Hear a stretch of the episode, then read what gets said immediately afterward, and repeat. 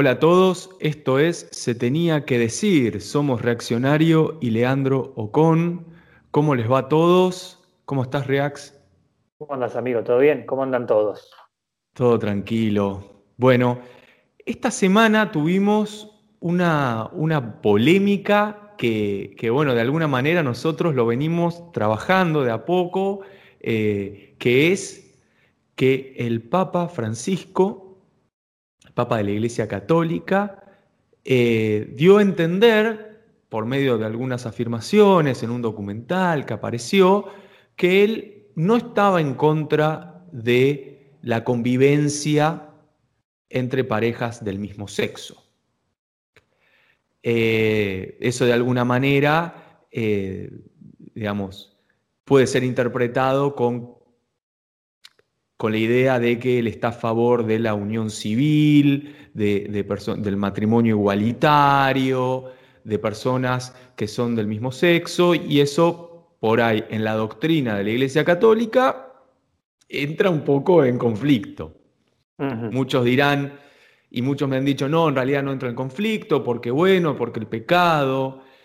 Y, esto me recuerda a discusiones que yo ya he tenido eh, en el pasado que tienen que ver con em, hasta qué punto eh, el católico y sus creencias, su percepción de lo que es la práctica del catolicismo, eh, puede aceptar afirmaciones o cambios en la iglesia producto de un nuevo papa, ¿no? ¿Cuánto tolera la iglesia? ¿Cuánto tolera el creyente el cambio de ortodoxia? Em, eso por un lado. Y por el otro lado, em, otro tema que es, bueno, si yo creo determinadas cosas en mi país, determinadas leyes, y la iglesia, que es una organización internacional, porque no deja de ser una organización internacional, de creencia, de teología, de fe, de lo que sea orienta sus miradas, su proyección teológica en cómo debemos comportarnos, y esos comportamientos van en contra de la nación o de lo que la política de una nación es, ahí hay un choque. Entonces yo más de una vez le pregunto a forma de, de provocación, ¿no? ¿Qué prevalece? Para vos, ¿qué prevalece? ¿La nación o la iglesia?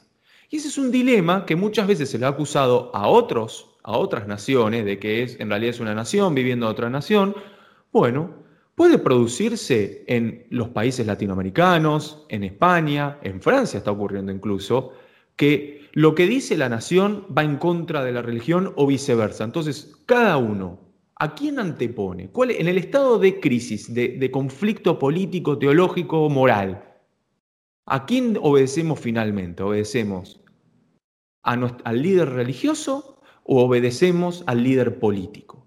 Eso es algo que Hobbes, o sea, retomando de vuelta a Hobbes, lo soluciona rápidamente. Dice, eso tiene que concentrarse en una figura. El monarca tiene que ser el líder espiritual y político y temporal. Ahora, en otras naciones que no ocurre eso, eso es algo que yo ya he pinchado más de una vez, diciendo, bueno, lo que pasa es que en nuestros países no existe unión.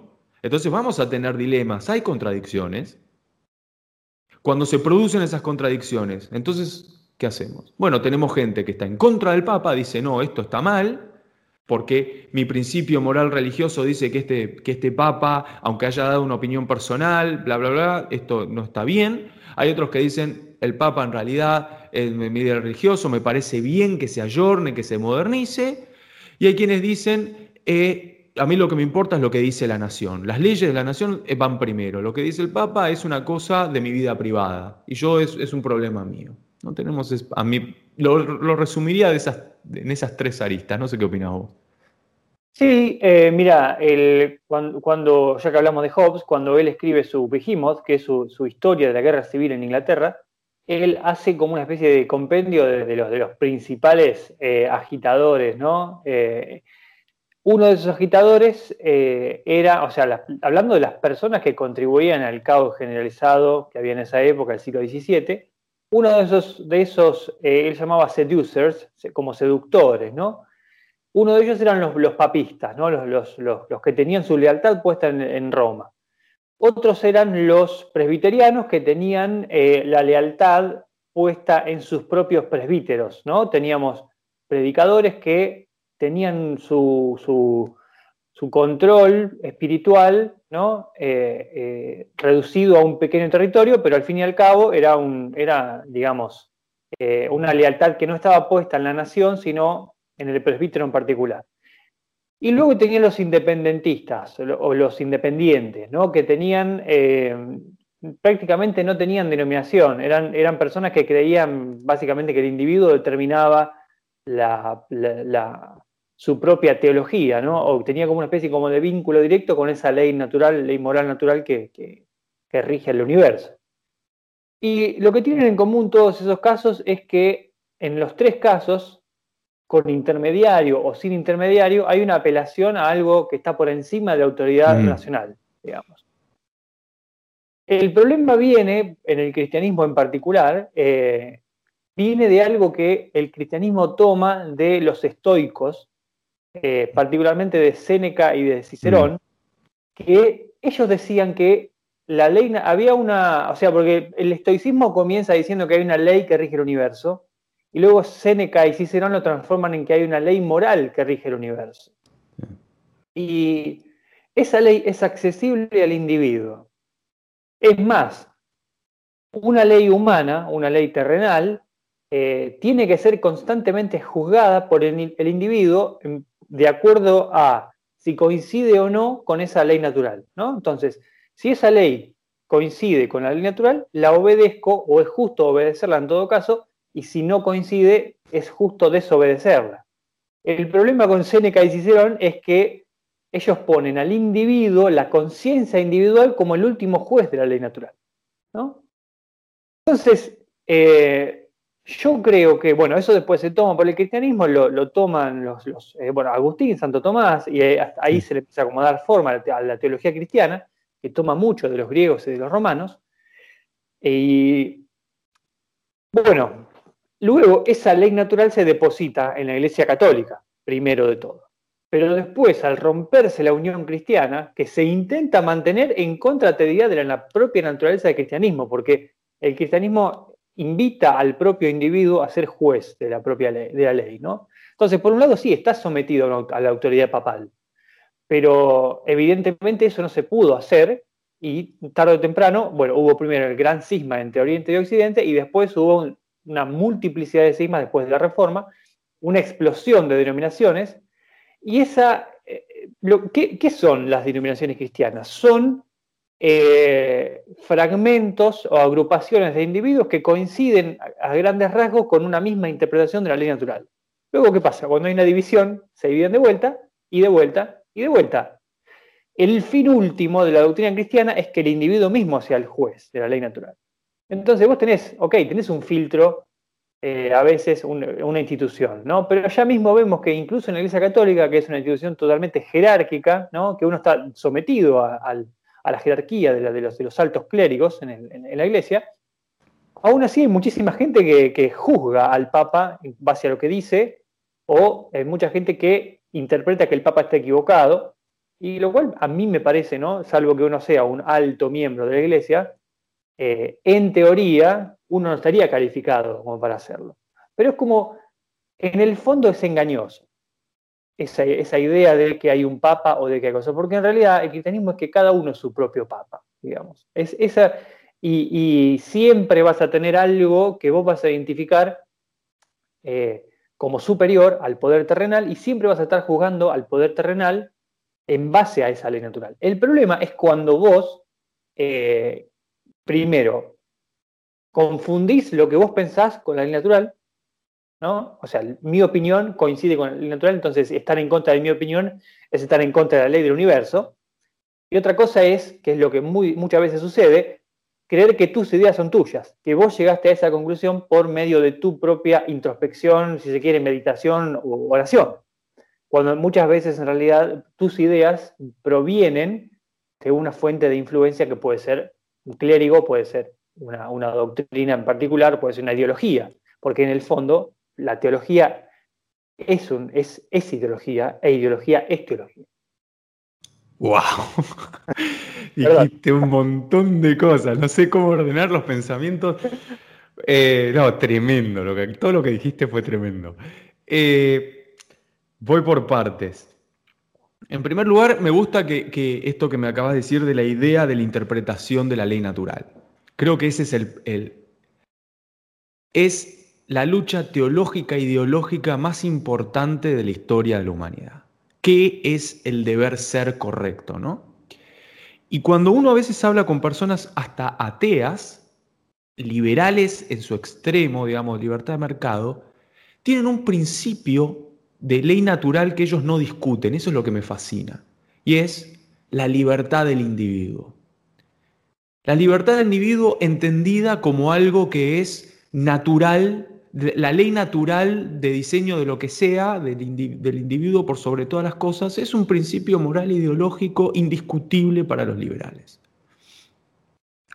Y en contrapunto hay otras leyes naturales de diseño divino, de interpretación, que muchas veces eh, las personas muy creyentes tratan de eh, deducir, o a veces en realidad no es, no es, deductivo, sino es inductivo, es decir, como yo veo, no sé, un hombre y una mujer, y si se junta un hombre y una mujer, nacen hijos, entonces el diseño divino es que los seres humanos tienen que hacer eso.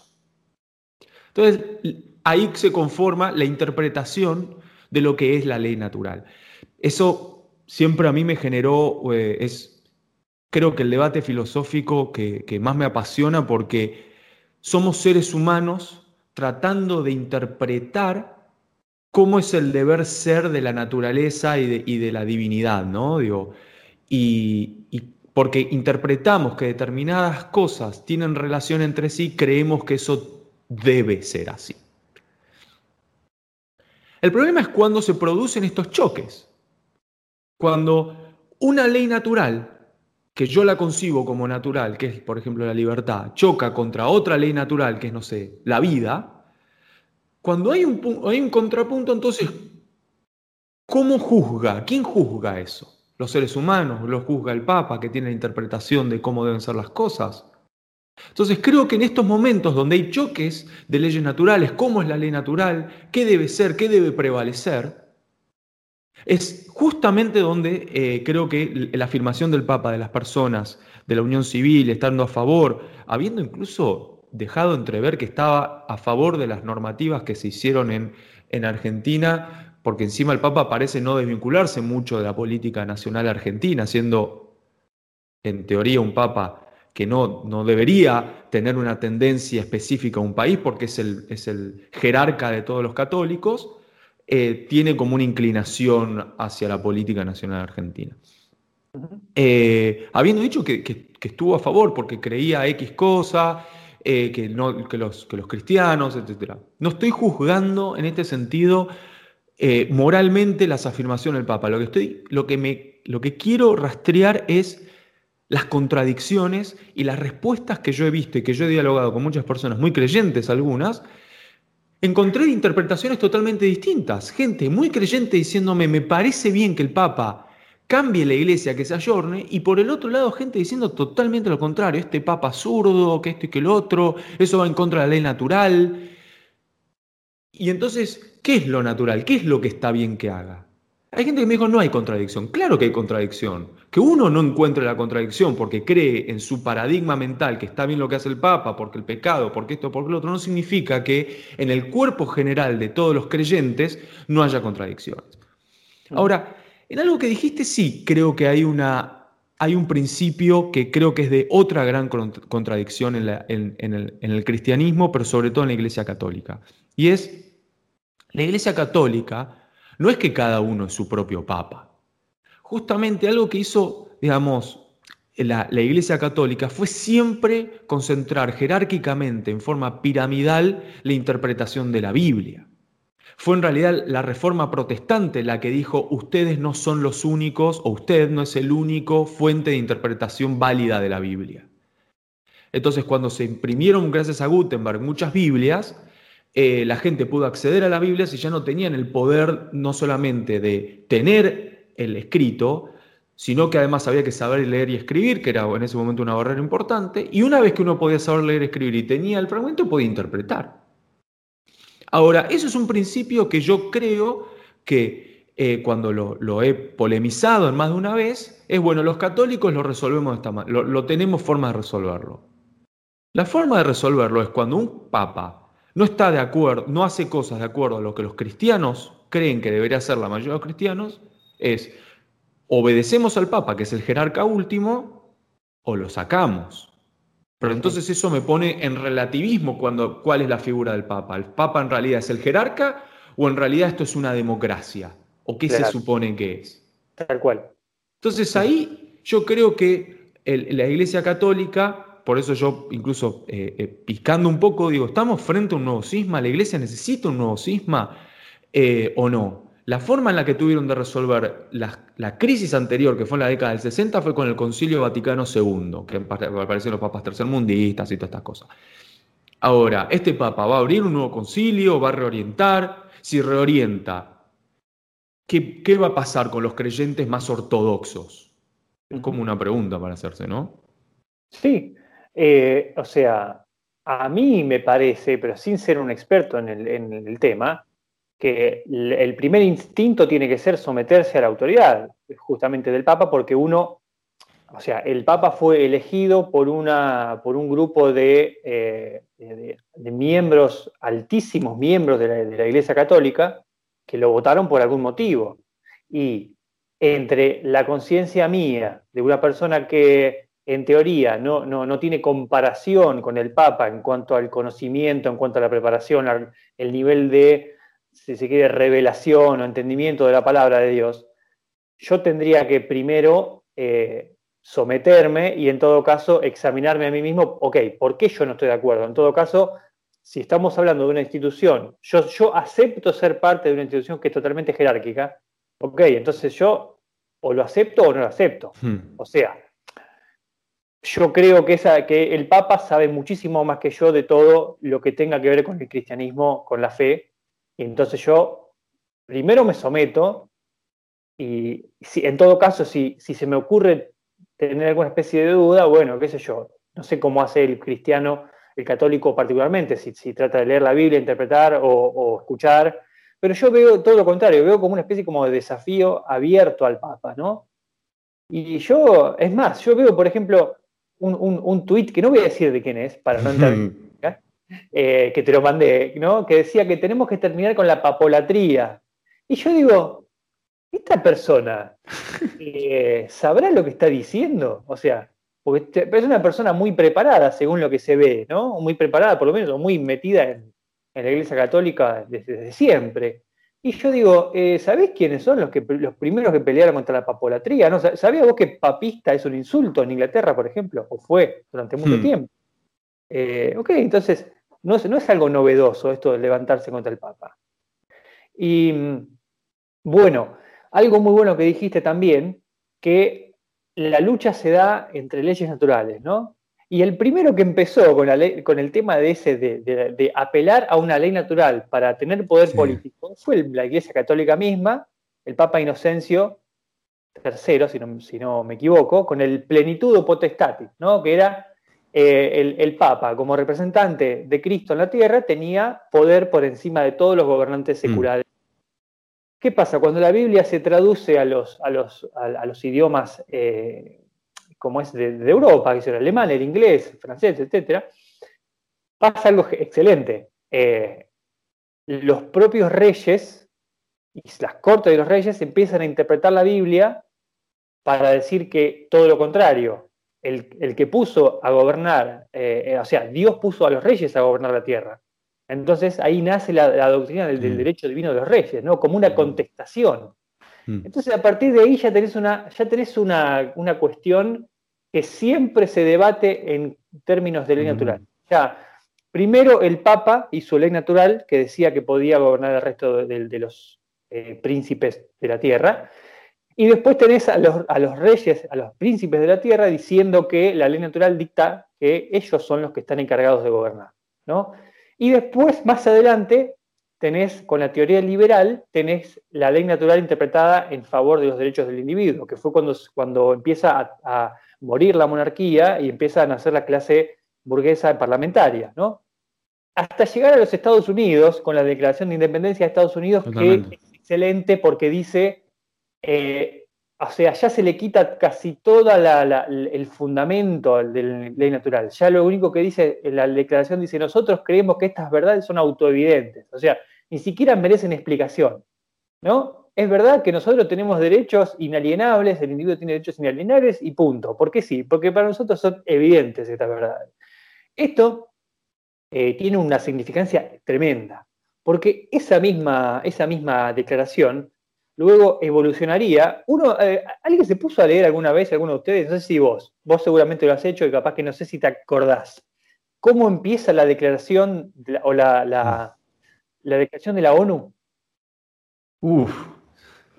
Bueno, si uno lee la Constitución de Estados Unidos, dice We, the people, of the United States.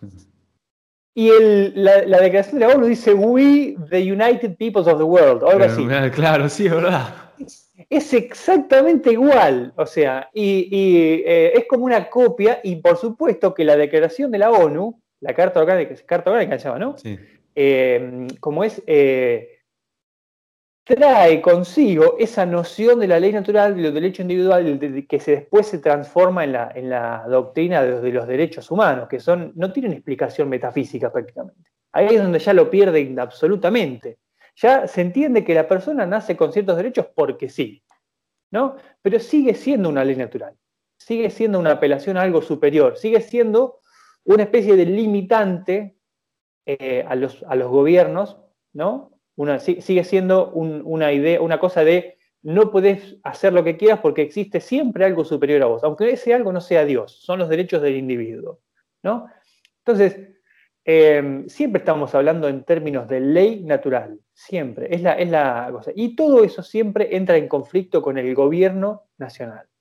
¿no? Sí. Hobbes lo soluciona sometiendo, como bien dijiste vos, sometiendo siempre toda verdad espiritual al gobernante secular. Nunca el gobernante sometido a la iglesia, sino la, iglesia sometida al gobernante. Que yo concuerdo en que es la única manera de lograr una especie de unión, ¿no? Totalmente. Eso que vos decís eh, es uno de los saltos más importantes de la laicización de principios teológicos que nosotros varias veces acá en, este podcast debatimos, pero cuando sacaron a Dios de la ecuación en las afirmaciones políticas, pero mantuvieron el mensaje. Claro, sí, sí. Entonces, es, es es en principio teológico los valores que se defienden provienen de interpretaciones que hicieron los griegos en el pasado, que después la iglesia los universalizó de alguna manera o el cristianismo y después lo sacaron a Dios de vuelta de la ecuación. Y al sacarlo a Dios dijeron, esto no se discute. Pero como si fuera un principio moral indiscutible, pero si es indiscutible entonces no es científico, no, digamos, es es algo religioso, es una religión sin Dios. Y, lo que me siempre me lleva al otro punto, y es cuando las... Eh, por eso me fascina tanto la historia de la Edad Media. Tuve un buen profesor de historia de la Edad Media en la facultad que se llamaba Francisco Bertelloni. Em, lo que siempre me fascinó es que muchas de las cosas que discutimos hoy, eso que vos bien dijiste de cómo los, los católicos eh, retomaron el pensamiento de los griegos, eso fue generalmente, digamos, a partir del siglo XIII, XII, y empezaron a incluirlos, por eso se piensa en, términos eh, aristotélicos tomistas, ¿viste? Se usan esas expresiones. Em, el gran debate político de aquel entonces es quién domina a quién. Por eso se coronaba. ¿Quién coronaba a los reyes? El Papa. Ahora, fíjate la maniobra, de esto es uno de los grandes ejemplos, hubieron dos grandes maniobras históricas. Uno cuando se rompió con la iglesia, entonces eligieron sus propios jerarcas para que los coronaran, por ejemplo, en, la iglesia de, de, Oriente, digamos, durante muchísimo tiempo el jerarca de, la iglesia ortodoxa rusa coronaba al zar. Eh, Y después el siguiente punto fue Napoleón diciendo, permiso, esto me lo pongo yo a mí mismo y se coronó a él mismo, digamos, ¿no? Ese es uno de los grandes hechos políticos. Está comunicando algo Napoleón. Em, pero lo que a lo largo del tiempo eh, me, he dado cuenta, es una, es una tesis que, me rechazaron hacer en, la universidad, es cómo los países que fueron, que son hoy las potencias desarrolladas, la mayoría construyó su, propio, su propia iglesia, su propio principio teológico. O sea, se separaron. Ahí discute un poco la teoría de la, hipótesis de Weber del espíritu capitalista como, como principio de desarrollo de la ética protestante. Y más bien digo, yo miro qué países son poderosos. Bueno, Rusia, eh, Alemania, Inglaterra, eh, salvo, salvo con excepción de Francia y España, Italia, digamos, el resto de los países, Estados Unidos, bueno, China, podemos meterlo también con, otro principio de ordenamiento, eh, Japón, son todos países que de alguna forma se separaron y crearon sus propios principios teológicos la Iglesia Ortodoxa rusa en Rusia, la Iglesia Luterana en Alemania, bueno, los, eh, los suecos tienen su propia iglesia, que también son protestantes, los ingleses, Estados Unidos cuando se escaparon de la guerra civil armaron allá la otra cosa, eh, digamos la otra cosa a veces Estados Unidos, eh, hubo una separación eh, de facto. Entonces digo, salvo en el caso específico de Francia, que Francia siempre tuvo ese problema y lo que termina haciendo es, generando el famoso Estado laicista. No solo ese Estado laico en el sentido de que respeta, digamos, quiere la separación de la Iglesia y del Estado, sino que además fomenta la desreligiosidad de la sociedad. Digo, vos no podés salir con un velo, no podés salir con un kipá, no podés salir con un rosario, no podés mostrar en público lo que se entiende que es privado. Y yo creo que ese problema en países como el nuestro y en países latinoamericanos no se discute eso. Es un tema candente, porque están los que son más hispanistas, que hay una herencia del imperio español, la Iglesia Católica, y no, no se discute algo que me parece polémico, lo voy a traer sobre la mesa para reflexionarlo, es si cuando está este principio de disputa religiosa, teológica, política, entre lo que dice el Papa y lo que, cree, y lo que se cree acá que debería ser, ¿Es razonable pensar en, un cisma no solamente entre una orientación y otra? Mirá lo que está pasando en Polonia ahora. Es totalmente distinto a lo que dijo el Papa. O sea, el arzobispo de Polonia cree lo contrario a lo que, dice el Papa. Lo mismo un, ex arzobispo italiano. Dice, esto está, este tipo este quiere generar un cisma. Ahora, si se generara un cisma, ¿se puede pensar en iglesias nacionales latinoamericanas? Lo tiré. Tema, un tema, ¿eh?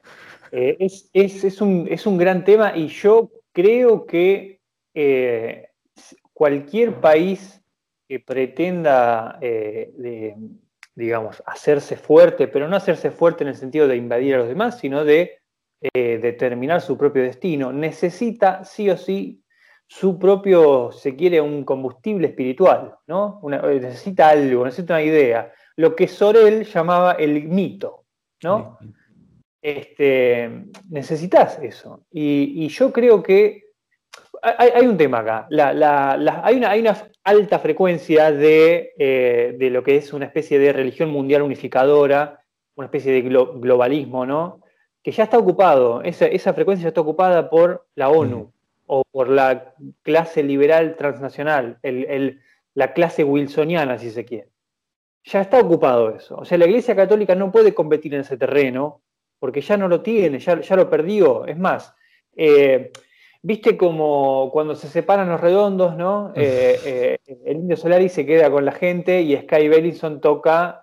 para que los que no saben, los, redondos, los que no son de Argentina, eran una banda masiva, gigantesca, ¿no? Y que tenía una especie como de, de, de público que lo seguía de forma casi religiosa, ¿no? Y es más, los, conciertos del Indio Solaris se siguen llamando misas, de alguna forma. Pero ¿qué pasa? Eh, no podía haber dos, ¿no? Entonces, cuando se separa, se produce el cisma en los redonditos de ricota, ¿no? Fíjate la, lo que la metáfora que estoy usando. Sky Bellinson, el guitarrista principal, que era, era el número dos de la banda, no se queda con el público. El público se va con uno de ellos. Entonces, no puede haber al mismo tiempo, creo yo, en Occidente, porque Occidente tiene la característica, como bien decía Spengler, de ser totalizante, totalizador. Eh, Occidente no admite competencia, no, admite la coexistencia pacífica entre dos ideas diferentes. Todo, todo el tiempo la convivencia que hay es forzosa. Digamos, vos convivís con otro, pero tarde o temprano te vas a los palos. Que era siempre la convivencia entre los cristianos, ¿no? Como Occidente es cristianismo, la coexistencia entre las diferentes denominaciones cristianas siempre fue eh, tensa, violenta, sangrienta, ¿no? En Inglaterra se mataban, pero de, una manera impresionante, como en toda Europa, básicamente. Entonces, eh, el lugar hegemónico, digamos, de, lo que es el globalismo ya lo ocupa este wilsonianismo global, ¿no? Esta idea de unificar el mundo en una especie de democracia global y una especie de mercado global. En ese, en ese lugar la Iglesia Católica juega un rol minoritario y, para mí es un, tiene un, rol doble, si se quiere. Para mí la Iglesia Católica es parte de ese orden internacionalista. ¿Por qué? Porque para mí, eh, voluntariamente la Iglesia Católica, por, quizás por una especie de instinto de autopreservación, decidió unirse, ¿no? Cuando en el Concilio Vaticano II, mm. una de las consignas era comenzar el diálogo con el mundo contemporáneo, ¿no? Tal cual, así. ¿Y eso qué significa? Que vos te vas a adaptar, te vas a reorientar para eh, no llevarle la contra a un poder muchísimo mayor, que en ese momento ocupaba el rol que quizás ocupó la Iglesia Católica hace mil años, ¿no? O 800 años, si se quiere. Ahora, eh, bueno, después tenés la, otra cuestión, cuando definitivamente este nuevo orden mundial, entre comillas, se filtra en la Iglesia Católica a través de la CIA, ¿no? en la década del 60, 70 y 80, para luchar contra el comunismo soviético. O sea, tenemos un montón de cuestiones para, para analizar ahí. Entonces, ya la idea de un, de un catolicismo unificado globalmente es más una, o sea, un catolicismo bien entendido, es más una cuestión personal, un anhelo personal como aquellos nostálgicos que quieren unir el imperio español otra vez, ¿no? En ese contexto, en ese contexto donde ya esa frecuencia ya está ocupada, creo que la única alternativa es crear efectivamente una, serie de iglesias nacionales, que pueden ser católicas o no, pero que no, van a estar más unificadas bajo un papado, ¿no? Eh, porque realmente, ¿qué, ¿qué, poder político tiene el papado hoy en día como entidad autónoma? Realmente? Te pregunto. No, es que eh, es difícil hablar de esto porque es un tema polémico, pero concuerdo, digo, el Concilio Vaticano II demuestra en gran medida cómo fue este, voy a una metáfora, eh, espero me sepan disculpar, esta especie de keynesianismo católico, ¿no? La idea de, bueno, estamos ante esta crisis, estamos en un cambio mundial, ¿cómo readaptamos la organización y la doctrina y la forma de predicar ante este nuevo mundo? Entonces, ya no creo el mundo, me adapto a un cambio que es superior a mí.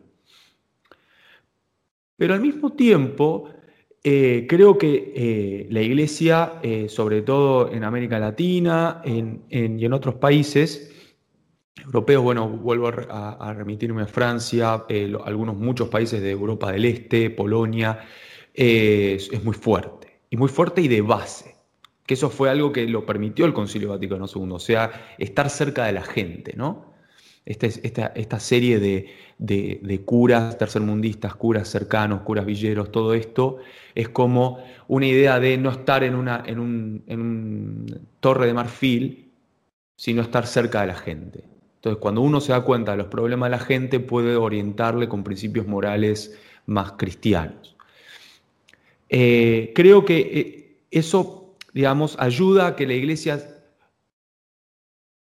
no abiertamente, pero sí subjetivamente y por debajo de la mesa, tenga un activismo político notable. Y no se extraña la sospecha de que, eh, y yo esta es una hipótesis personal, de que muchos de los movimientos que hay hoy en la Argentina, para aquellos que no lo saben, incluso hay tomas de tierra, se está pasando una especie de, hay un líder político activista político que se llama Grabois, Grabois, que, que, hace rato, desde antes de las elecciones, hablaba de una reforma agraria, movilizaba a gente en ese sentido, de distribución de tierras, redistribución de tierras, etc. Y tiene cercanía con el Papa.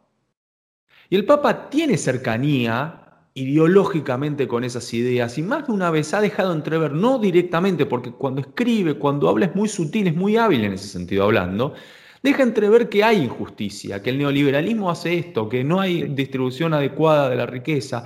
Entonces, de alguna forma, y hay fotos de, este activista con, con, el Papa, digo, tiene un rol. El problema es que el rol de él es, digamos, es una, digamos, tiene un frente discursivo, pero no es un papa como el anterior, como Ratzinger, o no es un papa eh, eh, más del estilo conservador. Se sabe, digamos, tiene una tiene inclinación hacia determinada orientación ideológica política, no solo teológica, sino ideológica política, que en el mundo en el que estamos, que está atravesado por, una, por varias grietas, muchas de ellas profundamente ideológicas, si tenemos que salvar el mundo, si digamos el cambio climático, que, la desigualdad, o hay que favorecer a la industria, hay que favorecer las identidades nacionales, ahí hay un choque muy fuerte, porque muchas identidades nacionales alrededor del mundo se están apoyando en la iglesia o en las iglesias o en los valores religiosos, y el líder político en este momento de, la iglesia católica no, no sé si está muy de acuerdo con esa mirada eh, tan nacionalista. Entonces, cuando los nacionalistas me hablan de Iglesia Católica, a mí digo, ok, Dios, patria, familia, ¿no? Ese es el famoso eslogan. Pero ¿quién te está dando la interpretación, como dijimos antes, de la ley natural de qué es el deber ser de Dios?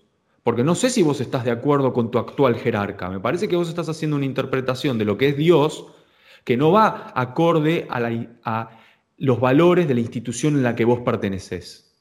Sí, sí. Em, es como que te, quieren como convencer de que hay, un catolicismo sin la iglesia católica, una cosa medio rara.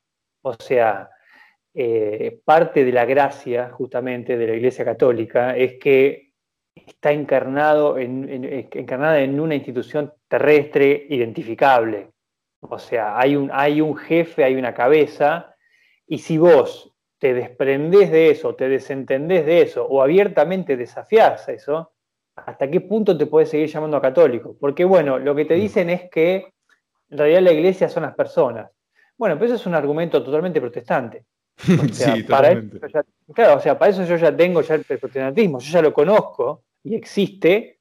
Entonces es como que están en una especie de, término medio, una especie de un lugar medio nebuloso, incómodo incluso, eh, que yo creo que no pueden resolver porque no son capaces de someterse a la jerarquía de, o sea, o someterse a la decisión de la jerarquía de la iglesia. Que eso es justamente lo bueno de, la jerarquía, que sigue funcionando a pesar de que a vos no te guste. O sea, eh, si no, claro, yo, estoy yo lo sigo al Papa mientras yo esté de acuerdo, pero cuando no estoy de acuerdo no lo sigo. Y eso es lo más liberal e individualista eh, y protestante que puede existir. O sea, mi propia conciencia es la jueza de, lo que dice el Papa. O sea, es una cosa mm, totalmente dada vuelta para mí, ¿no? Y eso, mira, te digo, se ata muy bien con algo que dice Spengler. Estos días estoy en mis días de Spengler, así que lo voy a nombrar bastante. Que él dice que esta religiosidad urbana de mucha gente es totalmente falsa, que es una especie como de, cobertura, mm, eh, una, una, especie como accesoria eh, o una, estética, te diría católica, pero en realidad el núcleo del, individualista sigue existiendo porque estamos en la época del individualismo. O sea, estamos en la época, nosotros vivimos en una época y no podemos dejar de ser de esa época. Nosotros no podemos vivir la religiosidad como se vivía hace 400 años o 500 años, ¿no? Entonces, por más que intentemos adoptar esa nueva espiritualidad, esa, ese retorno a, la tradición, ¿no? Como dice, como diría Dugin, ¿no? Esa cosa. Eh, no podemos porque no está en nuestro espíritu ya ser de esa manera. Y para mí se manifiesta muy bien en esa idea de no someterse a los, dictámenes del Papa. Eh, es más, siempre hubo desafíos, siempre hubo división, pero por lo menos los cristianos de antes tenían quizás la valentía de separarse formalmente y hacer su propia iglesia, ¿no? Hoy en día parece como que se quiere convivir en una especie de disonancia, ¿no? Entre, ok, soy católico, voy a la iglesia y me someto a la iglesia católica, pero cuando no me gusta no lo hago. Es una cosa medio, medio extraña para mí. Este, no sé, no sé, supongo que lo deberás ver bastante. Sí, sí, es que creo que el debate teológico más relevante en cuanto a la diferencia entre la institución y la espiritualidad, de vuelta, insisto, no, estamos hablando de qué está bien o qué está mal, sino de los dilemas políticos eh, y organizacionales, de, institucionales de, los humanos, ¿no? Como, no, lo, no, lo, no el debate de qué es correcto o incorrecto. Pero la forma que se ha, tenido se ha tendido a resolver, creo yo, los dilemas en el foro interno de un creyente es eh, el Papa es un humano, eh, por ejemplo, esa afirmación que dijo no lo, no lo hizo formalmente, no fue, no fue, un ordenamiento institucional de la iglesia, fue simplemente un comentario. Entonces, sí, yo creo que hay una intencionalidad de fondo, digo, me parece naif, sobre todo un tipo tan inteligente como Francisco, me parece, eh, no, no dice cosas casualmente. Va, no, no, no, nada es casual. Eh, entonces, sobre todo porque él sabe que cada cosa que va a decir va a explotar. Yo vi la prensa, en la prensa a la mañana del Vaticano dijo una cosa y ese mismo día a la tarde la misma prensa como que medio salió a, dibujar un poco la afirmación que había hecho la mañana. No, bueno, pero esto, pero lo otro, está bien. Ahora, que el Papa salga y diga algo que va en contra de, por lo menos, el dogma y la doctrina católica, aunque sea, aunque sea a título personal, no me parece menor, claro. Es lo que vos decís. Contribuye a una especie de, de, incomodidad. Yo creo que hay incomodidad. Y esa incomodidad no puede ocurrir. Eh, creo que es lo mismo que vos, que, que en el pasado por mucho menos se ha hecho mucho más. Entonces, Creo que, eh, como vivimos en un mundo individualista, es cierto, yo sí creo que se puede resolver de alguna forma, repensar eh, las, cosas. Creo que sí existen todos en el fondo, hasta las personas no creyentes, tienen ideas de qué valores son indiscutibles. Eh, cuando uno le pregunta, bueno, pero ¿por qué? ¿Por qué? ¿Por qué? ¿Por qué? Bueno, no podés hacer eso. ¿Por qué no puedo?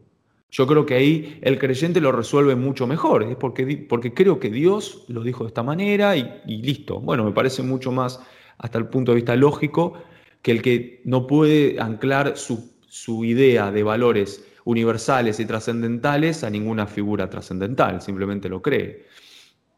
Eh, pero, de vuelta, el, principal problema que, que veo en la incomodidad es que primero se enojan, se enojan conmigo a veces cuando lo planteo, también veo que se enojan con vos, pero creo que, que, en algún momento no hay que dejar de ver que es cierto que, es, es una, que estamos hablando de, y lo voy a hablar en términos católicos, es cierto que hay pecados, es cierto que, eh, que el, el Papa es un humano y que, y que él habla a título personal, no habla institucionalmente, que en la iglesia siempre hubo conflicto, que ah, pueden haber obispos y arzobispos en contra, pero estamos hablando del que creo que es un reformista. Yo creo que Francisco busca ser un reformista.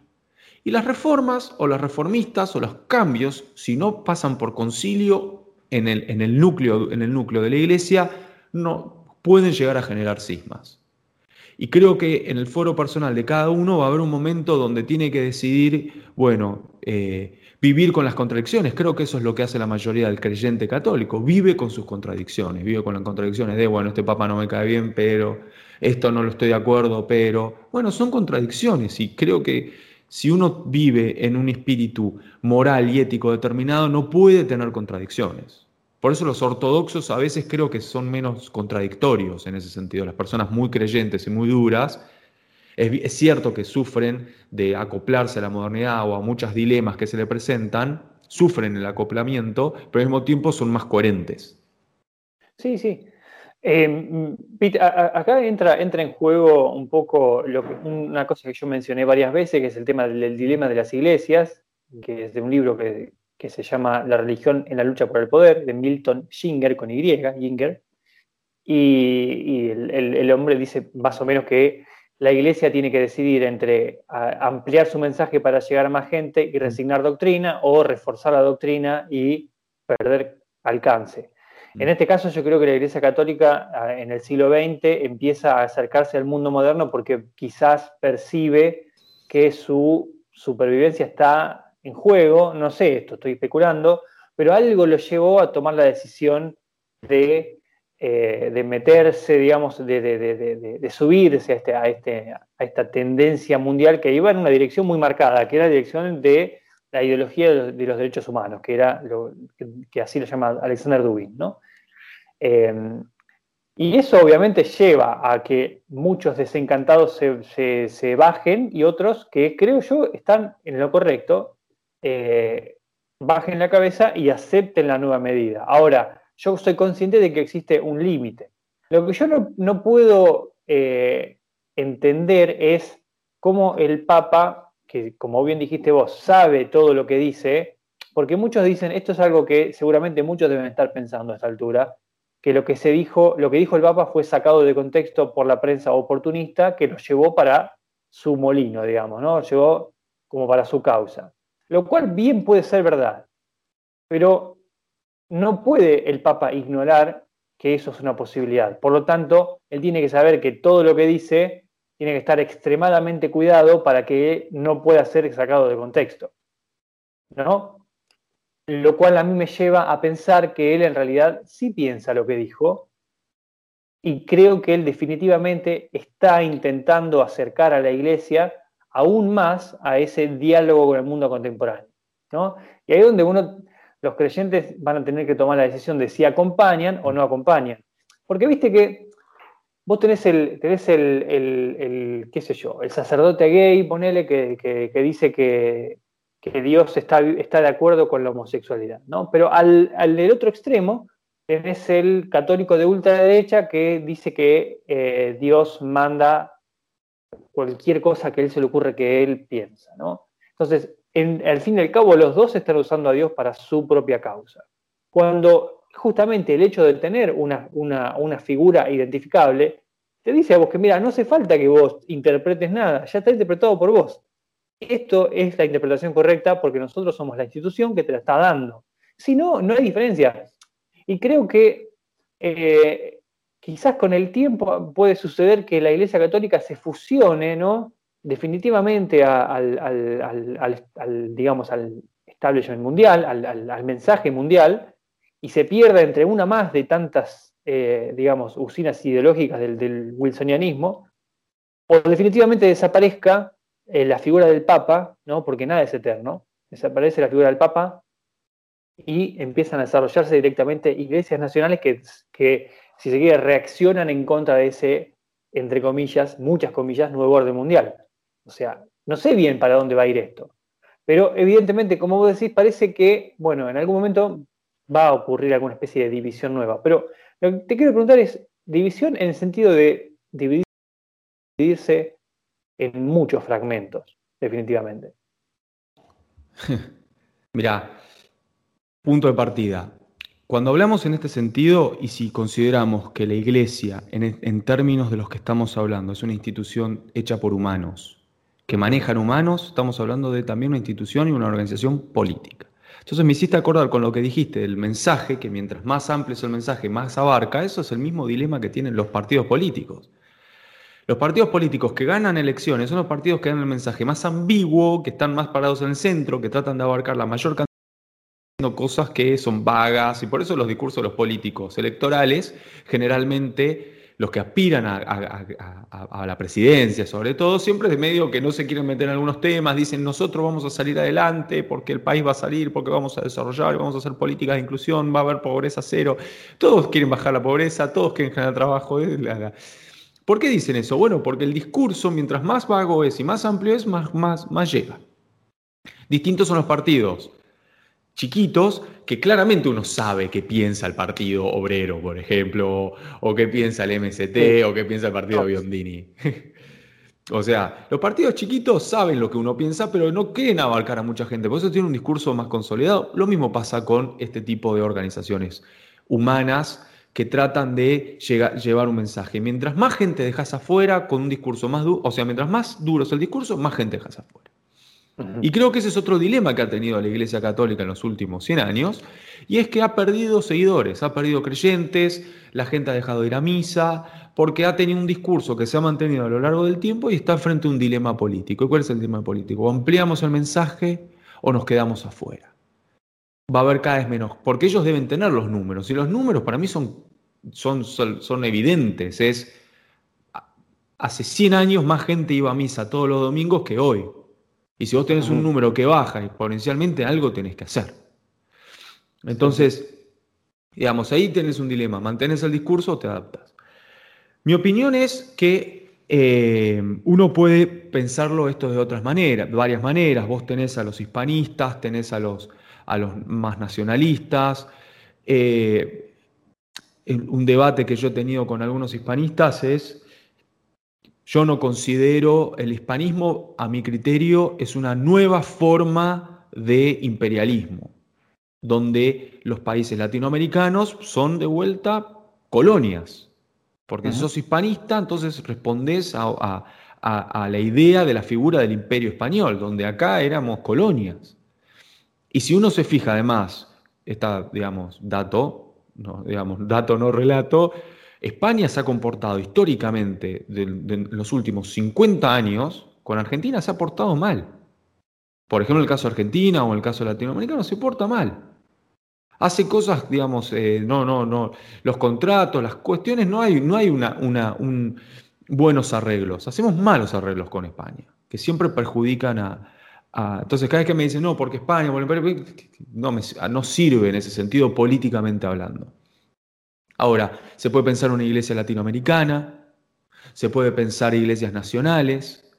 Eh, había un proyecto de, ah, digamos, en el siglo XIX, se hasta pensó una nueva España que incluía Argentina, Chile, Bolivia, eh, Perú, digamos, se dejaba fuera a Brasil básicamente, ¿no? Los herederos de, esta nueva, de, este nuevo eh, imperio latinoamericano eh, era un, gran país en el fondo, eh, por lo menos hasta Venezuela eh, o, Colombia, que eso vendría a ser como la Nueva Granada, pero sí se creía en esta idea de Bolivia, Chile, Perú, Argentina, como, como una base, como que tenemos los mismos cimientos culturales y religiosos como para fundar una, una iglesia o una nación o lo que sea. Creo que se podría pensar en esos términos, o iglesias nacionales, ¿no? Porque hoy en día, hoy ve cómo está Bolivia, cómo es el movimiento, eh, lo que está ocurriendo étnicamente y sociológicamente en Bolivia, y por ahí no sé si los bolivianos estarían dispuestos a, sumarse a algo católico, ¿no? Porque están reivindicando más bien movimientos indigenistas, lo que representa Evo Morales, ¿no? Digo, es todo lo contrario a eso. Eh, eh, nada, digo, creo que se puede atomizar. Digo, yo estoy viendo Polonia hoy, Polonia creo que está más cerca de irse, de armar su propia iglesia nacional polaca. Digo, Polonia me parece el gran ejemplo de, país que en cualquier momento dice chao. Sí, sí, sí.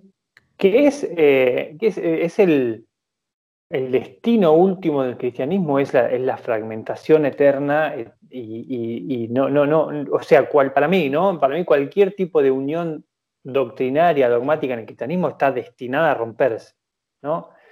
Eh, o sea, el cristianismo está constantemente reorganizándose en diferentes maneras porque obviamente o sea, lo, que sucede es que obviamente el, dogma cristiano, sea cual sea, es incompleto eh, porque no, no, no, no, puede abarcar todas las posibles contingencias de acá hasta el fin de la humanidad. Entonces no tiene una, palabra final sobre todo. Hay huecos que vos podés, en todo caso, llenar a partir de interpretar eh, cosas del pasado. ¿no? Entonces, cuando se pone en, qué en cuestión el tema del aborto, ok, qué dice la doctrina de acuerdo a esto. Ahora, ¿qué dice de acuerdo al aborto en estas circunstancias? O en otras, o en otras. De repente vas a tener que hay, hay situaciones tan complejas que no se van a poder resolver eh, directamente, evidentemente, leyendo la Biblia en la página tanto, del libro tanto, en el versículo tanto, que te va a decir definitivamente cómo este tema se trata. Por ejemplo, un gran tema fue la esclavitud, ¿no? La esclavitud fue un tema que. Eh, causó gran división entre los cristianos. En Estados Unidos mismo, en la guerra civil, vos tenías los eh, esclavistas que usaban a la Biblia para justificar su esclavitud y los otros que usaban la Biblia para justificar la liberación de los. Entonces, como todo, como el, mundo es complejo y no hay una respuesta doctrinaria para todo, últimamente, o sea, en última instancia, todo recae en la interpretación de individuos particulares. Pero luego uno decide o no, o decide, decide escuchar o decide no escuchar. ¿no? O sea, todo en última instancia depende de la palabra de alguien, de una, de una persona, porque, porque Dios no habla directamente eh, y, si, lo hiciera sería todo mucho más sencillo. Y aún así, yo creo que muchos eh, se encontrarían contradiciendo al mismísimo Dios, porque en realidad esto se trata de eh, hubris, o sea, es, la idea de que yo sé más que el que está por encima mío. ¿no? Es una cosa muy del ser humano y te diría muy del cristiano, porque viene desde esa cuestión fundamental, eh, viejísima, de que el último intérprete de la ley natural es el propio individuo. Mientras eso siga en pie y no se, entre comillas, se dome o se, domestique de alguna forma a través de una iglesia nacional, eh, que de hecho ya se hace, siempre se quiere hacer, pero nunca se puede hacer, porque siempre surgen ¿no? las divisiones, porque donde hay teología hay diversidad de interpretaciones y ahí por lo tanto hay divisiones políticas un gran mito del cristianismo es que, el, es que el cristianismo es una cuestión del otro mundo y que esa es la famosa teoría de las dos espadas, ¿no? el, gobierno espiritual contra el gobierno terrenal. Siempre que exista la posibilidad de tener poder político por parte de una institución, por más del otro mundo que se considere, siempre va a, utilizar, va a aprovechar esa oportunidad, porque es demasiado tentadora, ¿no? No, demasiado tentador tener acceso al poder y no tomarlo, que eso fue lo que sucedió con el Papa. De repente el Papa se vio eh, en la Edad Media con muchísimo poder en las manos y, por supuesto, se justificó para tomarlo, ¿no? O sea, no sé si hay una solución a todo este tema. O sea, lo que yo veo es una iglesia que está tomando un rumbo y que, si yo fuera católico, intentaría por lo menos acompañar. Claro. Yo creo que no. Eh, yo creo que, en mi caso, eh, que que sí, digamos, eh, se podría decir que soy católico, eh, por, lo menos, por lo menos en los papeles, en los papeles sí. he tenido mis discusiones, tengo mis discusiones teóricas y teológicas. Em, bueno, lo que pasa es que se me, puede acusar de herejía directamente, por eso es difícil hablarlo. Pero el tema es que Vuelvo al punto y es, una, definición que ya, que ya charlamos en, otro episodio y es el punto de partida de qué es una nación es, eh, y cómo se piensa una, una, nación es la tierra y la gente. Entonces la gente que vive en una determinada tierra con determinadas realidades eh, ya está condicionada por el vínculo que hay la percepción de justicia universal es muy difícil aplicarse en, una sociedad que vive en la montaña y por ahí se cayó un chico que en una sociedad donde vive una llanura y se ahogó una chica. Entonces, ¿qué es justo? ¿Qué es injusto? ¿Cómo, cómo, digamos, cómo fue posible que ocurriera esto? ¿Cómo, cómo determinamos el curso a seguir? Entonces ya hay algo que me parece que que, por la modernidad y por una serie de preceptos de pretensión universal, el pensamiento positivista del siglo XIX, tratando de querer generar categorías para todo, ordenamiento para todo, querer universalizar todo, nos olvidamos de que somos seres terrenales. Y terrenales no solamente en el sentido de nuestra forma de cometer errores, de ser, de, equivocarnos, de acertar, de lo que sea, de estar felices, tristes y todo eso, sino también en la idea de cómo interactuamos con el otro y en dónde estamos parados. Esa es la realidad. Entonces, eh, yo creo que es difícil ser un líder religioso que trata de, determinar doctrina y comportamiento correcto o incorrecto para los polacos y para los chilenos. Entonces, es difícil, porque Polonia, digamos, creó en este momento eh, zonas libres de LGBT, donde la gente, donde gente que, que, pertenece a la colectividad LGBT no puede entrar. Totalmente avalado por la iglesia polaca, esto y lo otro, y, el Papa Francisco dio un mensaje distinto. Claramente el mensaje me parece que va más para ese país y no tanto para la Argentina, pero en la coyuntura argentina o en la coyuntura latinoamericana, donde hay un resurgir del de la cuarta ola feminista, etcétera, también hay un tipo de impacto. Entonces yo estoy en grupo de WhatsApp de gente creyente que dice, me parece bien lo que dice el Papa, es hora de ayornarse, y en otros es, este tipo la cantidad de cosas que le dijeron no son aptas para todo público. Entonces, eh, eh, ¿qué hacemos? ¿Qué hacemos? Y si sigue esto, y si hay una reforma, ¿qué se hace? ¿Se, acopla a la iglesia y empieza a practicar lo suyo? Bueno, cuando uno se aleja de la iglesia y empieza a practicar su fe desde sus propios principios, interpretando la Biblia como uno quiere, se volvió protestante, quiera o no. sí. es inevitable. Por lo tanto, parece que hubiera una, vamos a ver, o sea, hay como una decisión en manos de los católicos como individuos de si acompañan o no acompañan, ¿no? Pero bueno, amigos. Se tenía que, decir. Se tenía que decir, ¿no? Parece que ya eh, hemos dicho todo. Bueno, por supuesto, comenten. Es un tema polémico. Hay muchos católicos que van a, eh, católicos y no católicos que van a tener ganas de, de, comentar y de, compartir algo, siempre bienvenido. Eh, y en todo caso, yo lo veo como una cuestión de cómo, cómo se traduce todo eso en las cuestiones de gobierno, de, gobierno práctico, de cuestiones prácticas de la vida diaria, ¿no? Porque esto no es simplemente una discusión teórica, sino que tiene que ver con cuestiones eh, de la vida real que inciden en el destino de las personas, ¿no? O sea, eh, más allá de ser una, una cosa teológica, hay algo que eh, va a influir necesariamente sobre los gobiernos y sobre las personas. Así que, por ese lado, creo que es muy importante tener este tipo de discusiones, por lo menos entre nosotros, ¿no? Totalmente, o sea, nosotros los leemos a todos, les contestamos a todos, nos encanta escuchar sus opiniones. Eh, así que bueno, si les gustó el video, eh, y nos escucharon, por favor no se olviden de, darle like, eh, suscríbanse a aquellos que todavía no lo han hecho, los que están, muchas gracias.